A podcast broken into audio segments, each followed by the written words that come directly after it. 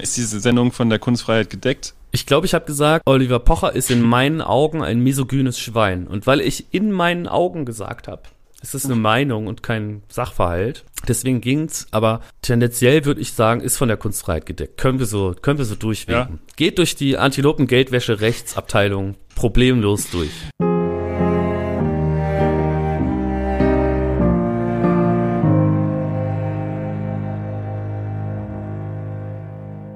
Ich hab ne gute Nachricht und ne schlechte auch. Zuerst die schlechte, wir zerfallen zu Staub.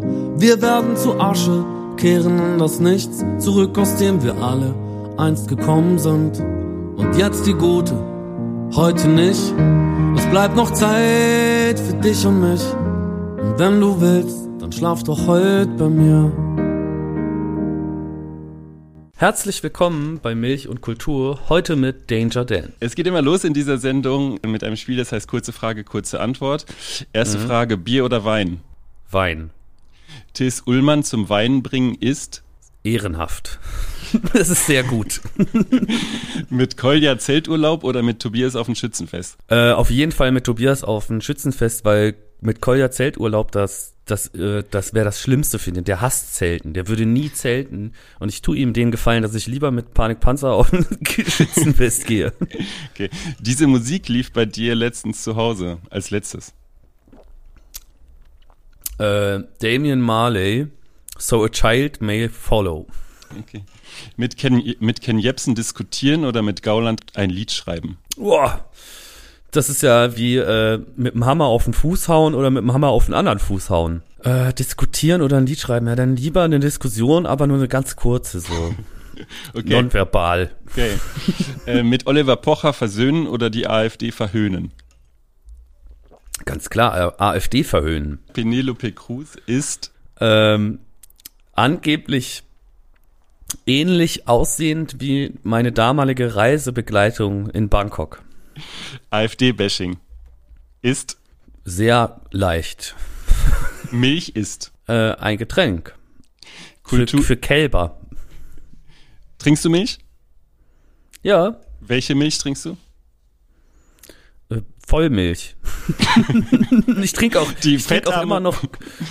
Nee, nee, äh, Vollmilch, 3,5% Fett. Ja. Aber äh, ja, ja, ich bin, ich bin immer noch nicht äh, von der Milch und von dem Käse weggekommen. Das, ich liebe Milchprodukte. Kultur ist. Äh, inhaltslos. Also Kultur kann ja alles Mögliche sein. Kultur ist erstmal per se nichts Gutes, aber auch nichts Schlechtes. Und der Gegenentwurf zur Natur. Späti oder Kneipe? Kneipe. Ein Tipp an junge Musiker oder Menschen, die Musiker werden wollen. Was würdest du denen als einen kurzen Tipp an die Hand geben?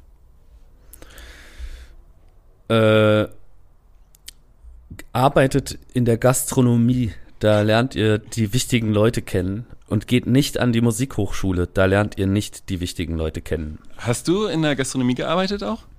Nee, ich bin, ich habe da nur gesoffen.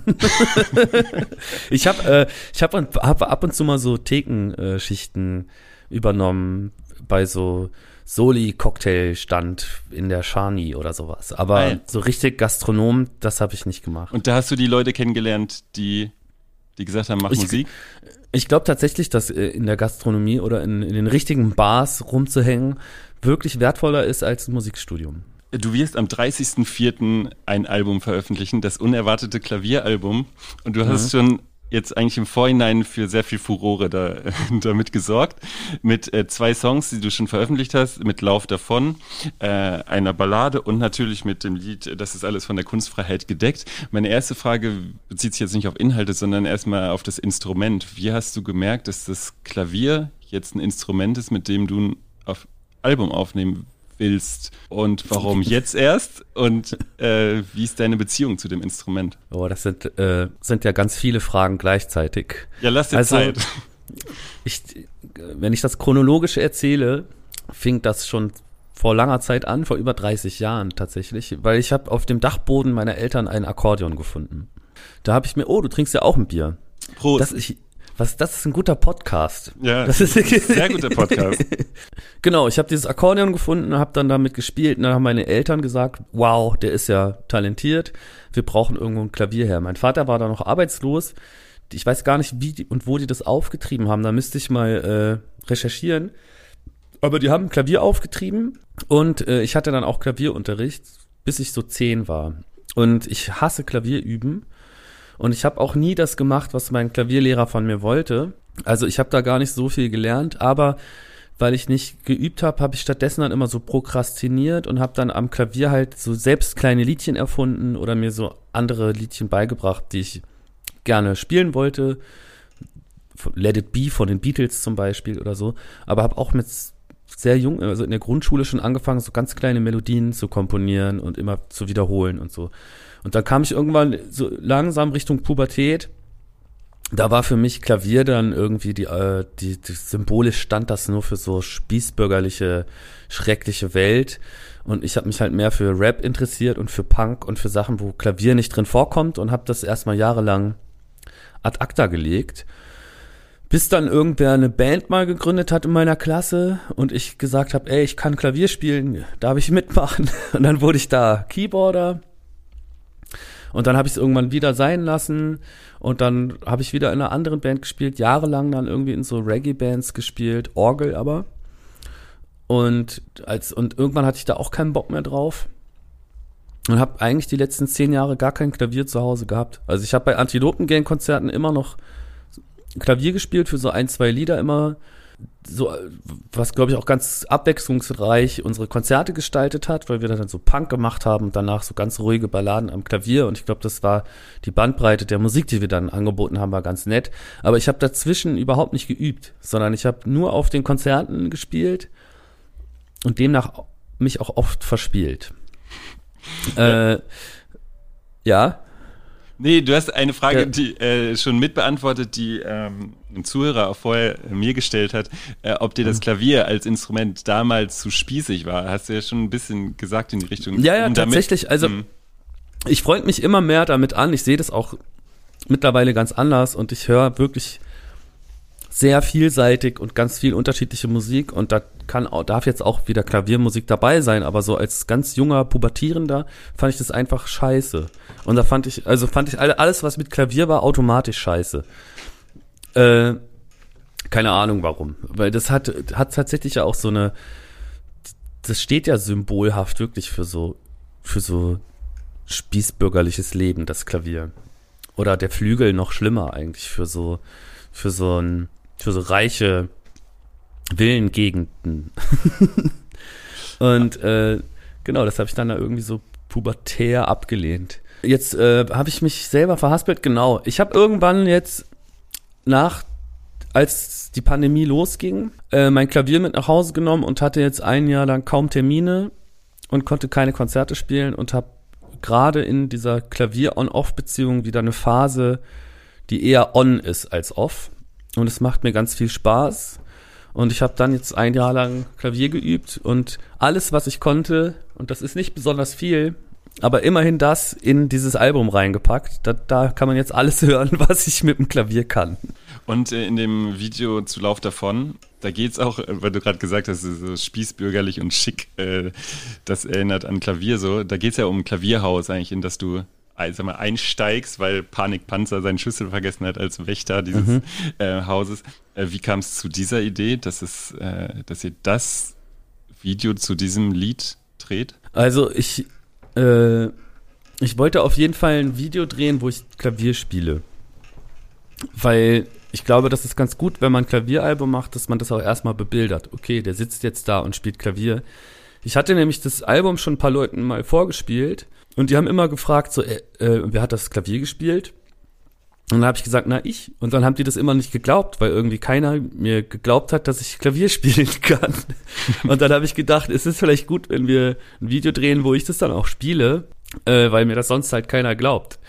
Und dann habe ich halt, haben wir halt lange überlegt und in, in so einer Pandemie und in so einem Lockdown ist es auch gar nicht so einfach, Musikvideos zu drehen. Ich habe mir das einfacher vorgestellt, weil ich dachte, es sind voll viele geile Locations zu und äh, da kann ich mal fragen und vielleicht dürfen wir da rein. Und die haben halt immer natürlich geantwortet, sorry, aber wir haben zu, weil, weil Lockdown ist. Äh, und wir können das dir, dir jetzt nicht aufmachen.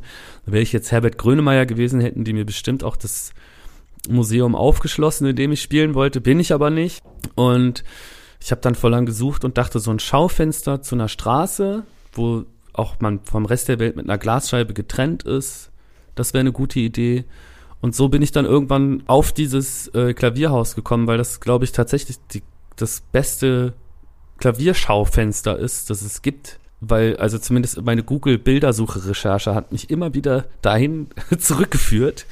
Und dann habe ich da angerufen und zufällig führt den Laden ein ganz korrekter Typ, äh, so ein alter Hamburger Türsteher, der alles andere als spießig war und meinte, ja klar, kommt vorbei, könnt ihr machen. Für noch mehr Furore als dieses Video oder dieser Song hat eigentlich das Lied, äh, das ist alles von der Kunstfreiheit gedeckt, geführt. Du warst letzte Woche im Neo-Magazin Royal und da wurdest du auch gefragt, ob es schon Beschwerden gab, beziehungsweise ob sich Leute, die du da ähm, besingst, sage ich mal, ob die sich, äh, ob sich da schon was, ob sich die Leute beschwert haben. Gibt es da ein Update? Nee, es ist, äh, bleibt spannend. Oder beziehungsweise es bleibt langweilig, wie man das sehen will. Da hat sich noch keiner gemeldet und die Chancen oder die Wahrscheinlichkeit, denke ich, wird auch von Tag zu Tag kleiner. Also niemand wird durch diese, durch diesen brennenden Reifen hüpfen, den ich da gerade hinhalte. Da kann man sich viel zu einfach dran verbrennen. Und ich glaube auch, dass die, die Chancen da juristisch Erfolg zu haben nicht besonders groß sind. Und unabhängig davon wer auch immer das machen würde, das gibt ja jetzt nicht nur eine dann juristische Auseinandersetzung darüber, sondern eine öffentliche. Und die kann ich halt gar nicht verlieren. So, äh, das ist, glaube ich, allen klar. Bevor wir jetzt gleich zu den anderen Songs auf dem Album kommen, habe ich ähm, mal Zitate zu dem äh, zu diesem Song oder zu der Platte rausgesucht und würde mal gerne die vorlesen und dann, dass du mal sagst, ob dich das, ob das das gut beschreibt, was du mit der Platte ähm, machen willst oder was die Platte ist. Mhm. Ähm, der Musikjournalist äh, Alex Barbian hat geschrieben, ich würde das, was er da aktuell macht, mehr als balladenartig kabarettistische Form der Kunstperformance beschreiben. Eigens komponierte Klavierstücke, zu denen Danger Dan singt und mehr Liedermacher als Rapper ist. Eine Mischung aus Hannes Wader und Comedian Harmonists. Ja, also ich mag, ich mag den Barbian sehr gerne. Deswegen gebe ich dem automatisch recht. Also ich bin da aber auch super parteiisch. Ich finde, das ist einer der besten Rap-Journalisten oder einer, einer der wenigen guten Rap-Journalisten, die es überhaupt gibt. Und deswegen bin ich da parteiisch. Ich selber hätte das jetzt nicht so umschrieben, muss ich zugeben. Aber wenn er das sagt, dann stimmt das wahrscheinlich noch viel noch mehr. mehr. Als, wenn, wenn, als, als, da zählt das auch mehr als meine eigene Meinung. An Comedian Harmonist habe ich zum Beispiel gar nicht gedacht. Ich hätte so Georg Kreisler oder sowas erwartet, wenn man schon so Vergleiche ranziehen muss. Hast du Georg Kreisler auch äh, sowas gehört vorher? Also vor dem Album? Ja, ja. Okay. Ich, ich bin, ich verehre Georg Kreisler, finde den richtig geil. Ich habe sogar mal versucht, den äh, telefonisch zu erreichen, als er noch gelebt hat, weil ich ein Theaterstück von ihm gerne aufführen wollte. Heute Abend Lola Blau, ganz tolles Stück. Ich glaube, das ist auch sehr autobiografisch. Also, der ist ja in den 30ern schon abgehauen vor den Nazis, er hat sich in den USA dann versteckt und ist erst nach dem Zweiten Weltkrieg und nach der Shoah äh, wieder nach Deutschland gekommen und hat so diese ganze Reise und diese und was er da macht auf diesem Schiff äh, in die USA rüber ähm, mit diesem Stück auch ein Stück weit verarbeitet und das ist äh, ein wahnsinnig tolles Theaterstück. Das wollte ich voll gern aufführen, aber der Verlag war so super picky. Sie wollten die Verlagsrechte mir nur für so horrende Summen einräumen und mich dann direkt auch verpflichten, das so und so oft aufzuführen. Und ich wollte das nur in irgendeiner Kneipe vielleicht zweimal spielen und wollte aber nicht aufgeben und dann habe ich versucht, den anzurufen, habe so in der Schweiz alle Leute angerufen, die Georg, also die Kreisler mit Nachnamen heißen, habe die alle gefragt, ob die mit Georg Kreisler verwandt sind und wie ich den denn erreichen kann. Aber das hat leider nicht geklappt. Zwei Zitate zu dem Song. Das ist mhm. alles von der Kunstfreiheit gedeckt. Äh, er schreibt mhm. weiter, ich bin kein Jurist, aber ich gehe stark davon aus, dass Danger Dan die gerichtliche Auseinandersetzung um die eine oder andere Aussage in seinem Song gewissermaßen einkalkuliert hat. Mhm. Also, ich habe mir auf jeden Fall da Gedanken drüber gemacht, ob das passieren kann und habe mich da, äh, habe da gut abgewägt und habe mir auch juristische Beratung geholt. Da ist schon ein gewisses Kalkül bei. Ja. Gut. Und die letzte, das letzte Zitat: Der Song ist Provokation, Kampfansage und gleichzeitig eine Ode an die Kunst und ihre Waffen. Das ist aus dem Musikexpress. Würdest du dem beipflichten. Ja, das ist so, das ist ja ein riesengroßes Lob, was da steht, ne? Und wenn ich jetzt, also stell dir mal vor, einer sagt so, ey, du bist voll der nette Typ und du, und es macht voll Spaß, mit dir zu reden, kannst du dich dann dahinstellen und sagen, weißt du was? Weil ich bin voll der nette Typ und es macht voll Spaß, mit mir zu reden. Das kann ich jetzt leider nicht so, ich kann jetzt, also wie kommt das denn an, wenn ich jetzt hier bestätige, was der Musikexpress da an Lobeshymnen Okay, auf dann- mich dann, anstimmt? Dann, dann, dann frage ich mal andersrum. Von Ja. Provokation, Kampfansage, Ode an die Kunst und ihre Waffen, was von den dreien würdest du denn ist am ehesten davon zutreffend? Ode an die Kampfansage. Okay. Das stimmt. Also Ich finde, so musst du deinen Song immer ansagen eigentlich. Das ist eine Ode an die Kampfansage. Das ist alles von der Kunstfreiheit gedeckt. Okay, dann die letzte Frage von mir, die kommt jetzt von mir. Die Frage ist, was, was ist von der Kunstfreiheit gedeckt? Ne? Und äh, es gibt ja schon die Diskussion um Gewalt im Widerstand, sagen wir mal. Du sagst, es ist ein letztes Mittel. Und ähm, was, was würdest du denn sagen, was ist nicht von der Kunstfreiheit gedeckt? Ich bin so froh, dass ich nicht in der Position bin, dass ich sowas nicht entscheiden muss. Ne? Und die Diskussionen über Kunstfreiheit, die ansonsten geführt werden, werden ja auch oft geführt, ähm, weil also aus weil aus einer ganz anderen Ecke geschossen wird. So im Normalfall reden wir über Kunstfreiheit bei so Sachen wie antisemitischen Karikaturen in der Süddeutschen Zeitung. Und da ärgere ich mich dann auch manchmal. Ich muss zugeben, dass ich so ein schlechter Demokrat bin, dass mir die Kunstfreiheit immer dann noch viel wichtiger ist, wenn das Kunstwerk auch meine politische Meinung widerspiegelt. ja. Und ich den Rest halt irgendwie ertragen oder aushalten muss. Aber ich bin auf jeden Fall ganz froh, dass ich nicht in der Position bin, dass ich A entscheiden muss, was ist Kunst und was nicht und B, wo endet die Kunstfreiheit, Mhm. sondern ich bin einfach nur ein ein dahergelaufener Musiker, der mal auf der Tastatur ausgerutscht ist. Und was da jetzt passiert mit, das müssen ganz andere entscheiden, ne? Mhm. die wahrscheinlich auch viel mehr Kompetenz haben. Also die, diese Diskussion um Gewalt ähm, im Widerstand oder Gewalt in der Musik ist ja zum Beispiel auch um das äh, Wir sind mehr entstanden, als, als die, Re die Rechten haben das als Argument benutzt, sagen wir, da, da tritt KIZ auf, ne, die sowas singen wie Messer in die Journalistenfresse und äh, dass die AfD-Leute sagen, ja komm, ihr seid auch gar nicht besser oder das gab ja mal die, diese die gleiche Diskussion mit feine Sahne Fischfilet. Das heißt, wenn jetzt ein AfD oder ein Neurechter das singen würde, ne, das gleiche, was du singst, müsstest, müsstest du das ertragen und würdest auch sagen, das ist okay und das bereichert die Szene. Nö, ich müsste das gar nicht ertragen und ich müsste auch gar nicht sagen, das ist okay.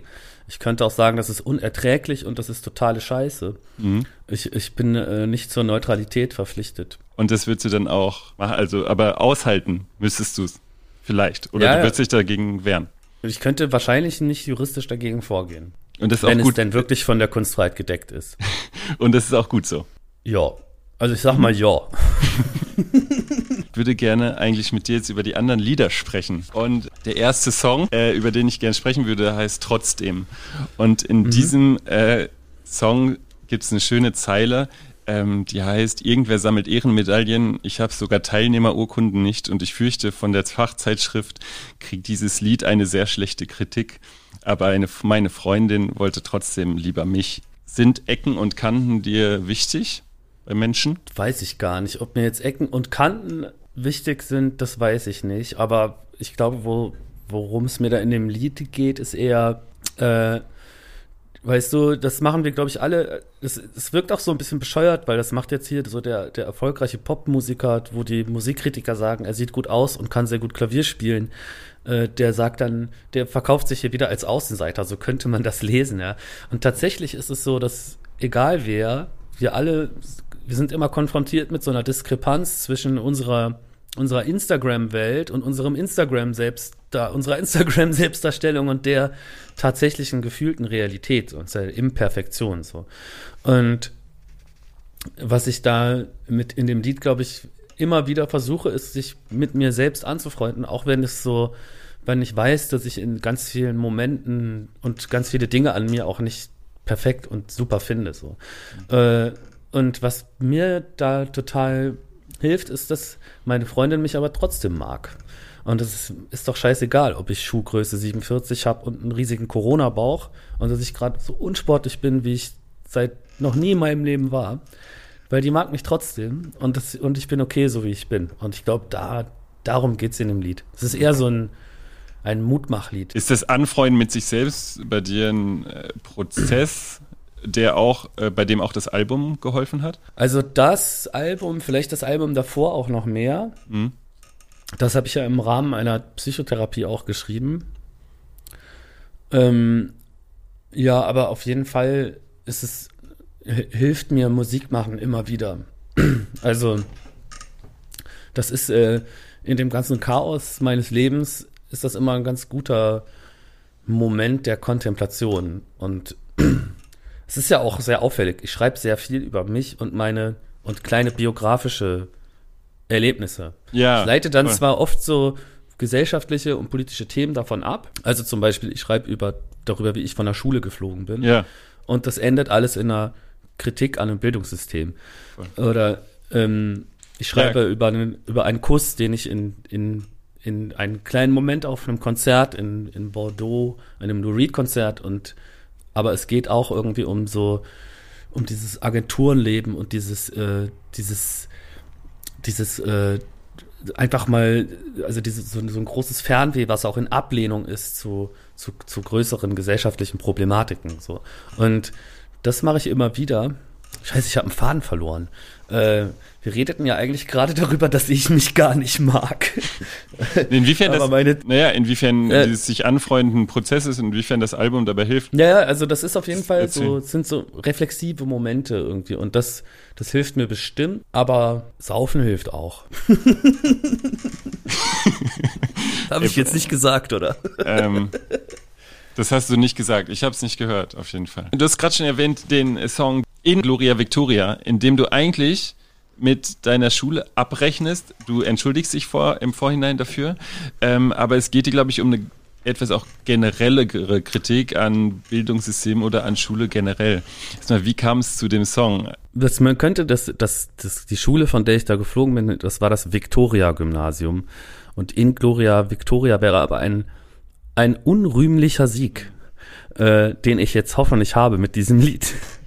Äh, ja, die Geschichte ist folgende. Ich war ich bin damals von Hessen nach Nordrhein-Westfalen gezogen und in Hessen gab es so Schulakten, die da geführt wurden mit so Kopfnoten, dass man halt äh, alles aufgeschrieben hat. Ist der mal zu spät gekommen? Hat der sich mal geprügelt? Hat der, war der irgendwie auffällig und hat ein Widerwort gegeben? Das wurde dann alles so fein säuberlich ähm, äh, dokumentiert. Und in Nordrhein-Westfalen gab es das nicht. Aber die Schule in Hessen war so scheiße, dass dir diese Akte dem Schuldirektor, als ich dann umgezogen bin, hinterhergeschickt hat. Und meine Eltern hatten sich richtig Mühe gegeben und versucht, mir eine gute Schule zu suchen und haben da äh, angeklopft und gesagt, hey, gib diesem Jungen eine Chance und das ist ein ganz netter und das wird richtig gut.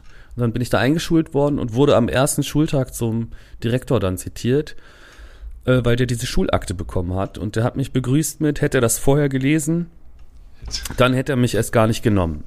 Also ich habe noch wirklich gar nichts gemacht. Ich, also wirklich überhaupt nichts. Nette Begrüßung. Ich hatte nicht mal Hallo gesagt. Da war, da, da war ich da schon äh, unter strenger pädagogischer Beobachtung. Und ich meine, das muss man auch sagen. Der Schuldirektor hätte auch sagen können: Oh, aha, jetzt habe ich diese Hintergrundinformation. Eigentlich hätte der meinen Klassenlehrer ran zitieren sollen und hätte sagen sollen: Ey, äh, wir haben ja ein Kind mit den und den Problemen und wir müssen gucken, dass wir irgendwie die klassendynamischen Prozesse ein bisschen mitsteuern und den gut begleiten, damit der hier gut reinfindet. Aber das war halt nicht seine Idee. Seine Idee war, so jemand wie du gehört hier nicht hin, so jemand wie du muss hier weg. Wir sind eine elitäre Schule und du gehörst nicht dazu.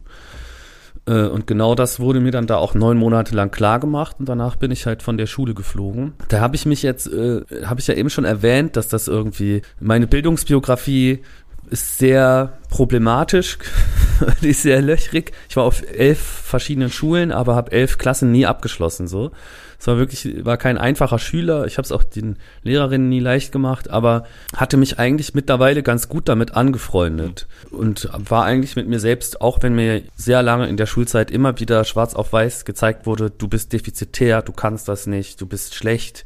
Äh, hatte ich mich eigentlich ganz gut mit mir angefreundet und dann rief mich ein alter Schulfreund an, der ein Jahr später von dieser Victoria-Schule geflogen ist und hat gesagt, guck mal auf den Wikipedia-Artikel, da steht jetzt bekannter Schüler dieser Schule, Danger Dan, die schmücken sich da mit deinem Namen. Zynisch, ne? Ja, ich fürchte auch, das war jetzt nicht beabsichtigt. Ich weiß gar nicht, ob von dem alten Kollegium, was damals äh, die, die Lehrerschaft da gebildet hat, überhaupt noch so viele übrig sind. Und ich weiß auch nicht, ob die Schule selber das jetzt veranlasst hat. Vielleicht war es auch einfach nur ein anderes Schulkind, äh, das da meinen Namen reingesetzt hat. Aber da habe ich gedacht, so, ey, ganz so unkommentiert kann ich das nicht stehen lassen und habe halt dieses Lied geschrieben, äh, das eigentlich ein Racheakt ist. Und ähm, zwei Fragen jetzt, also du sagst auch dann so suffisant, äh, die Schüler sollen das mal in ihrer Pause diskutieren, bitte, dieses Lied. Was mhm. würdest du dir denn von Schule wünschen? Was, wozu sollte Schule ermuntern, äh, stark machen? Was sollte Schule leisten? Schule sollte Menschen dabei helfen, mündige Menschen zu werden, jungen Menschen dabei helfen, zu, zu erwachsenen, mündigen Menschen zu werden. Nicht zu Leuten, die immer Ja und Amen sagen und alles unhinterfragt befolgen und nicht zu Menschen, die man irgendwie so drillt, äh, dass sie einfach funktionieren im System, sondern Leute, sondern zu Menschen, die halt selber frei entscheiden, möglichst frei entscheiden können und einfach mündig sagen können, darauf habe ich Bock, darauf habe ich keinen Bock, das kann ich, das kann ich noch lernen. Das wäre, glaube ich, gut. Und das hat bei mir nicht geklappt. Ich bin da eher rausgegangen mit dem Gefühl, das kannst du nicht, das schaffst du nicht und äh, musste mir das den Rest dann irgendwie selbst erarbeiten. Gab's da, ach, kann ja, aber gab es da schon Reaktionen drauf? Ich, äh, oder hast du das schon kommuniziert, dass du so einen Song veröffentlichen wirst?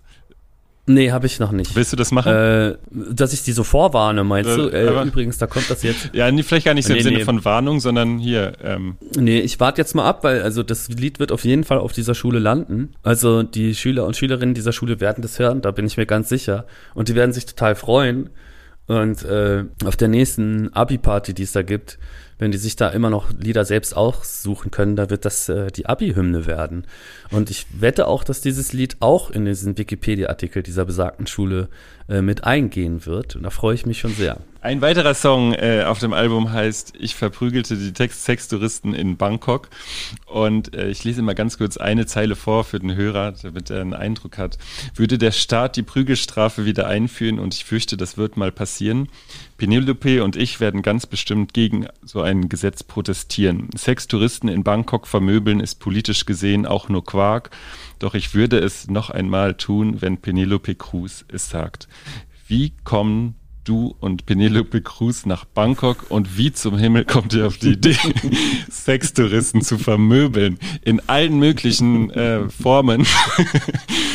und äh, sie unterschätzen euch sogar, die Sextouristen unterschätzen euch, vor allem Penelope Cruz. Also das Lied beruht auch auf einer wahren Geschichte. Ich war tatsächlich in Bangkok und ich war da auch mit einer Reisebegleitung und die wurde vor Ort mehrfach auf ihre angebliche Ähnlichkeit mit Penelope Cruz angesprochen. Das war so ein Insiderwitz. Also ich finde nicht, dass sie aussieht wie Penelope Cruz, aber da gab es Leute, die sahen das anders. Und äh, das ist tatsächlich deswegen, das war nicht wirklich Penelope Cruz. Es war ein noch tollerer Mensch. Und mit dem, mit dieser Person war ich dann da in Bangkok und, und ich wusste natürlich um Ausbeutung, ich wusste auch um sexuelle Ausbeutung. Ich weiß, mir ist klar, dass die Welt furchtbar ungerecht ist und dass es super ungerecht ist, dass du in Deutschland für 10 Euro eine Stunde arbeitest und in einem, in einem Aushilfsjob und in Bangkok wahrscheinlich den ganzen Tag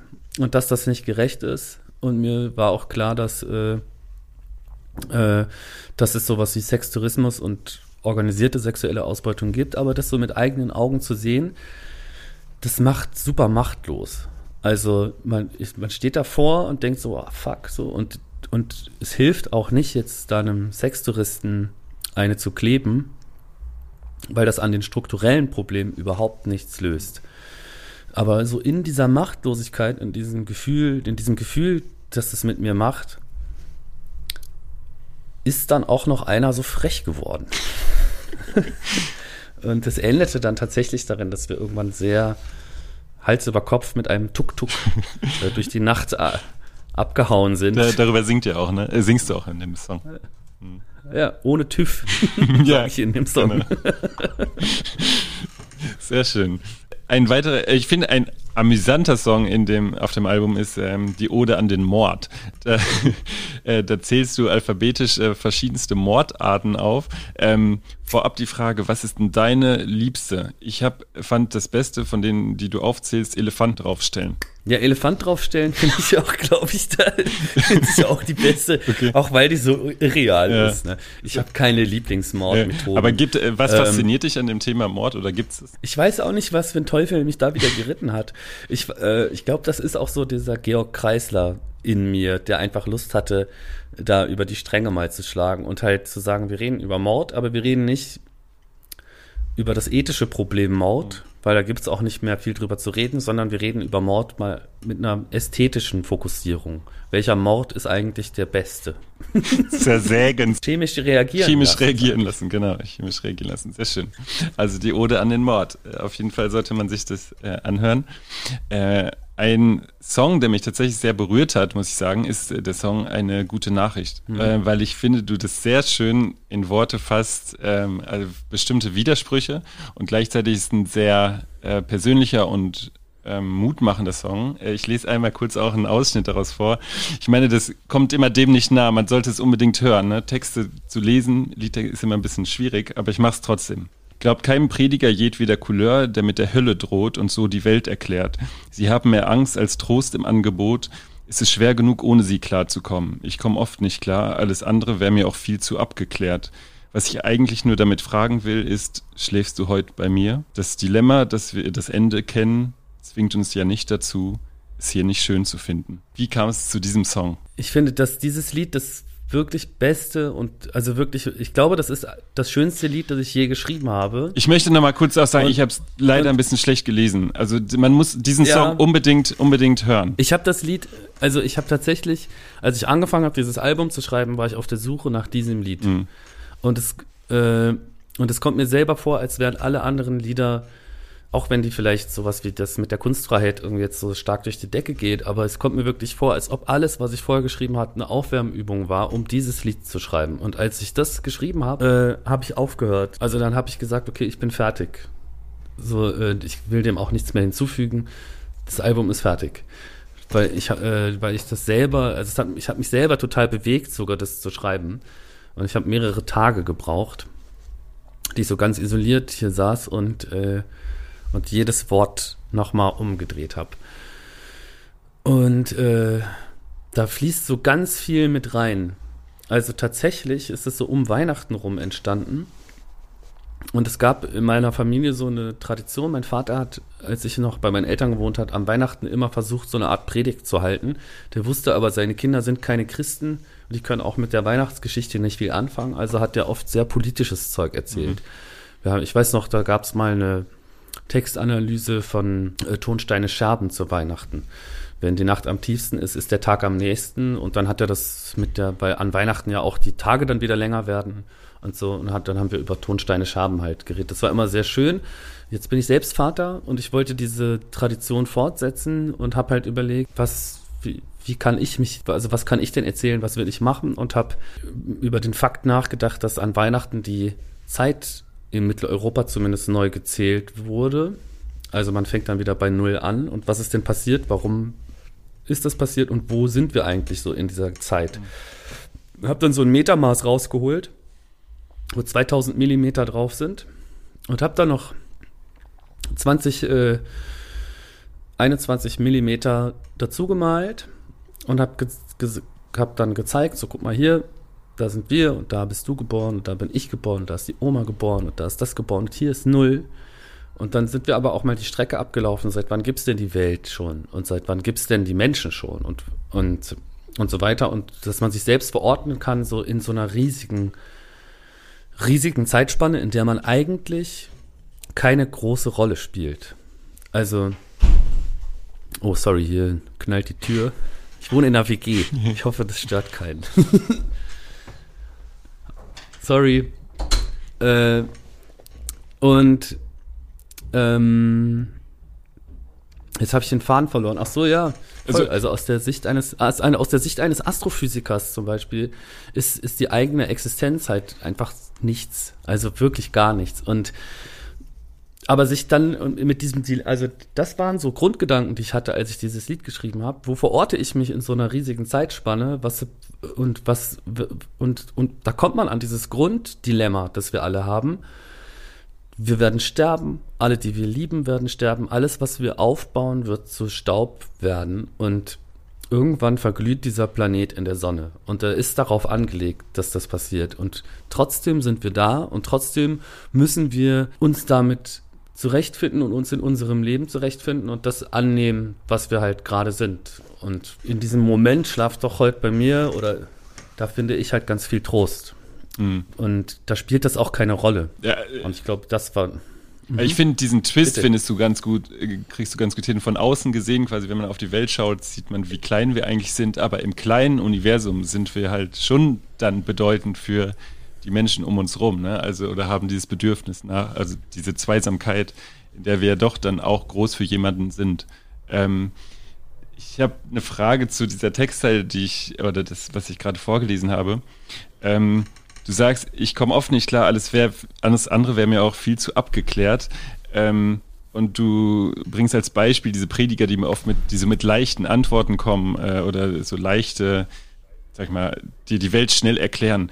Ist das was, was dir oft wieder, also oft ähm, passiert ist, wo du gedacht hast, ich komme mit mir gerade, habe schon genug Probleme mit mir eigentlich und ich habe dauernd Leute um mich rum, die mir äh, leicht, die mir Ratschläge geben, die ich aber eigentlich voll nicht brauche oder die gar nicht dich sehen? Also, nee, ich glaube, mir ging es da eher um so, um so äh, Evolutionstheorie okay. leugnende religiöse Versuche, mit der Welt umzugehen. Mhm. Und das ist halt tatsächlich, also dieses Dilemma, was ich eben meinte, wir wissen, dass wir sterben, wir wissen, dass alles weg sein wird, was wir lieben und was wir machen. Und das ist ein Riesendilemma, das die Menschen schon immer haben. Und, und Religion war immer der Versuch, da irgendwie Trost und eine Antwort drin zu finden, die sich viel zu oft, wenn nicht sogar immer, in so Ideologie verkehrt und zu Machtinstrument wird.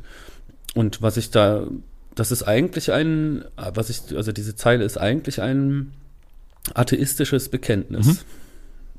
Das, ich finde, kann man das so stehen lassen. Kann man so stehen lassen.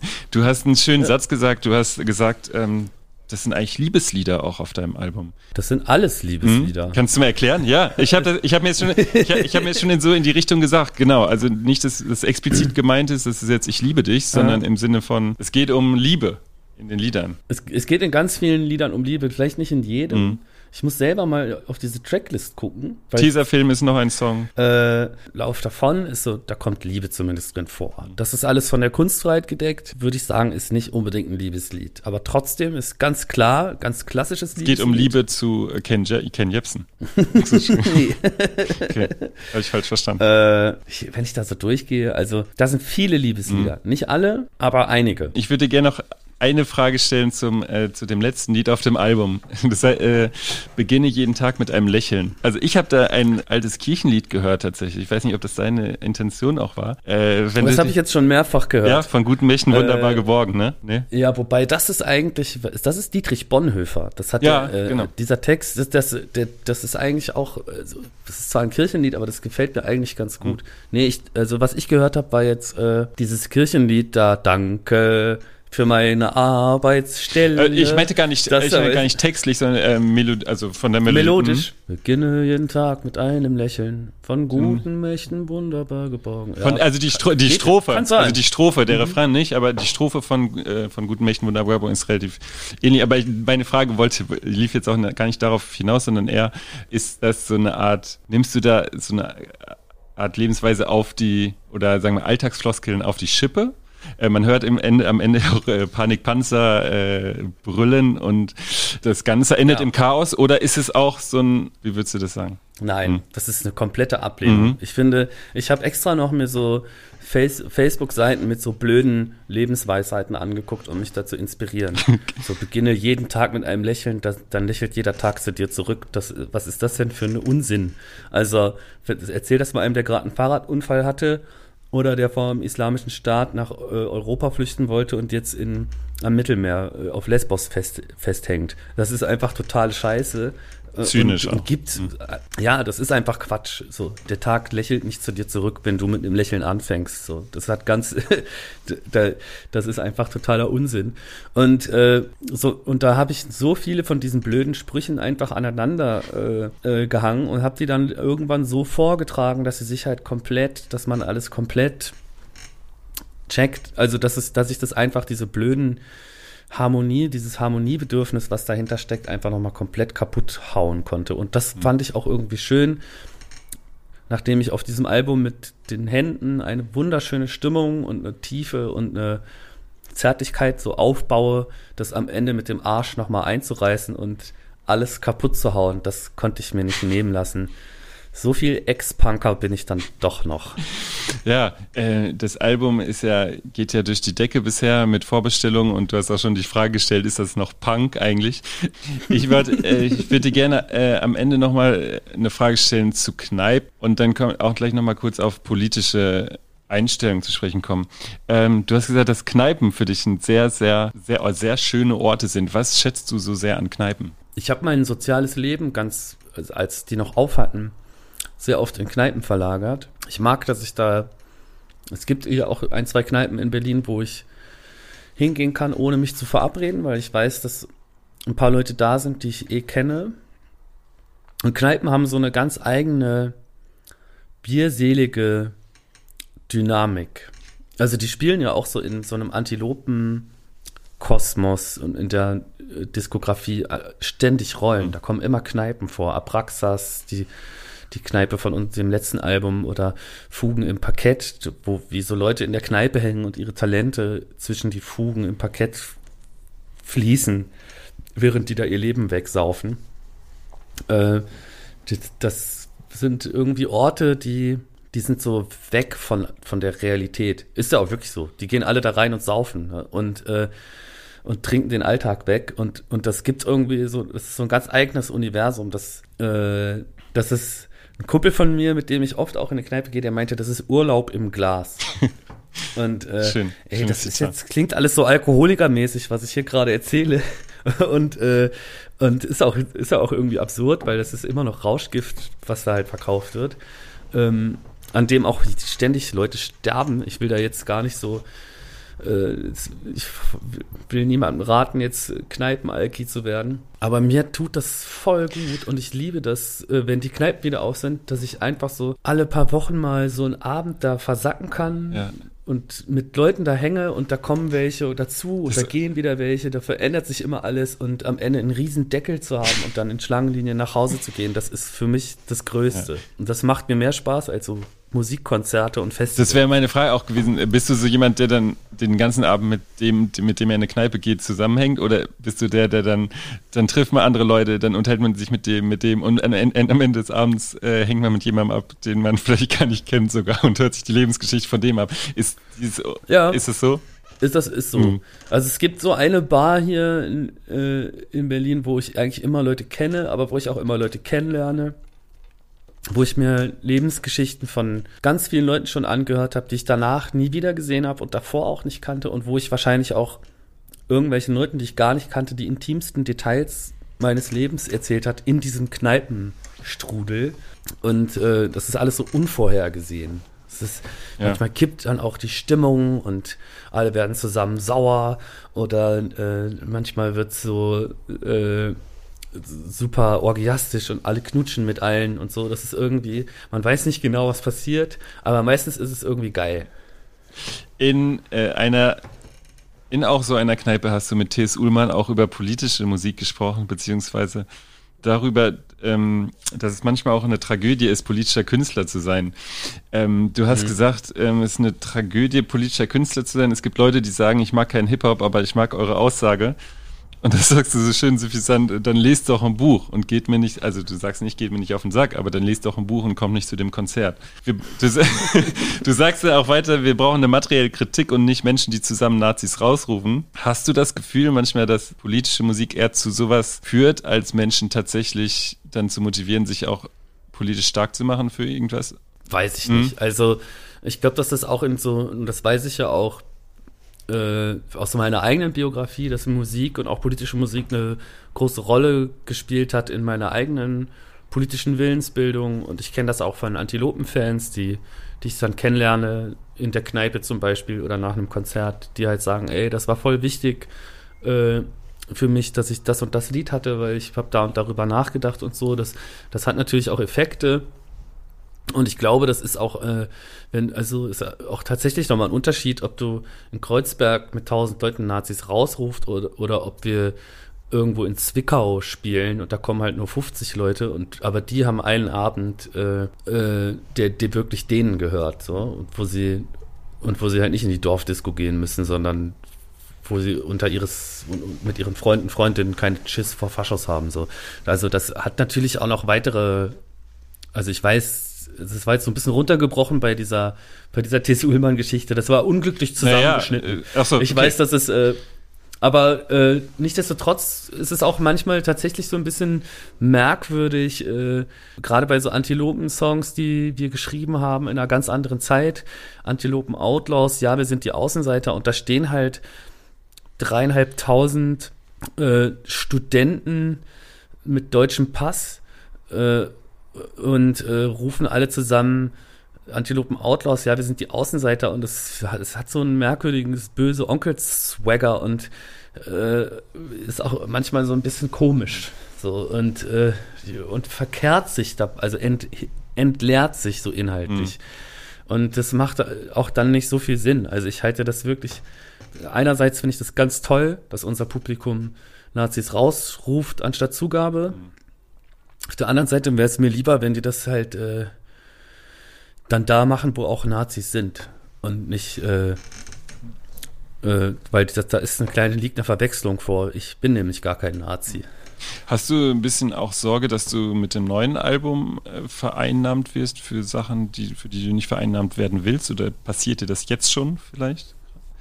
Ja, ja, da kommt jetzt schon irgend so ein Oliver Pocher und äh, bezieht sich positiv auf dieses Lied. In meinen Augen ist das ein misogynes Schwein und ich hoffe, dass der äh, nicht mein äh, also ich will nicht, dass so ein Oliver Pocher sich da positiv drauf bezieht. So, ich peil das auch gar nicht, wie der das nicht verstanden hat, dass ich wir dem letztes Jahr noch einen Distrack geschrieben haben und, und jetzt auf einmal sagt ja, das Lied ist total toll, die kleine miese Type.